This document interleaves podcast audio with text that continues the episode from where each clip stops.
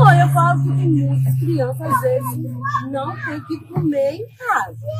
Às vezes a gente tem, às vezes não tem. A mim, então, chega em casa, já tem algum pão, tem muitos que não tem. Aí chega com fome, às vezes vai comer mais na escola. A vulnerabilidade social circula livre por Vitória, algumas regiões evidentemente mais afetadas do que outras.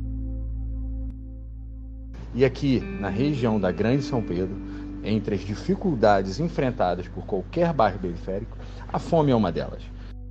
É uma realidade que reflete diretamente nas crianças também. Hoje vamos falar com um pai, como um pai de um aluno matriculado na rede municipal de ensino.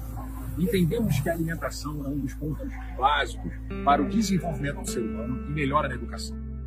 Ninguém consegue aprender e se desenvolver com a barriga vazia. Por isso que quando entramos na Câmara, realizamos uma pesquisa e encontramos a alimentação como um calo da educação. Modificamos a política de merenda escolar e ampliamos o acesso da merenda para todos os alunos. Quem chega recebe uma colação ou um de jejum se for pela manhã. É uma política que impacta diretamente na vida dos estudantes e dos seus familiares, especialmente em tempos de crise, que tem muito pai e muita mãe que deixa de comer para alimentar seus próprios filhos.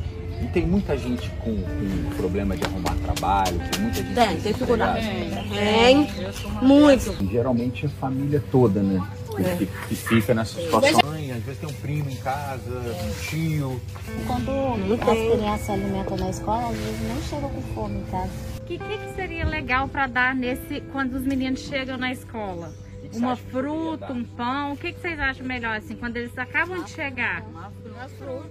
Uma banana, uma maçã. Os meus netos falam que na hora que chega é o café, tudo direitinho. O almoço, o lanche. Ou a colação de tarde, tá tudo direitinho. E acaba ajudando em casa, porque sobra que a criança, que muitas vezes o pai deixa. Exatamente. Então, levanta de manhã, não tem um biscoito, não tem um pão, não tem nada.